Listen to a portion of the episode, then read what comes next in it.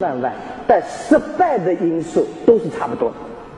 你把全所有失败的人的经历和再去一比，你发现就是几个错误。把这些错误你认真研究，为什么他犯这个错误？我告诉你，你也会犯。如果你不知道，如果你甚至你不去尝试，也会犯。所以我希望大家多花点时间在别人怎么失败。如果你碰上挫折以后，一定要检查自己的问题，不要去指责别人。啊，第三个要素，创业者的要素非常关键，就是超越一般人的坚持能力。不坚持，你说人家说，马云，你想过放弃吗？这问题啊，我基本上是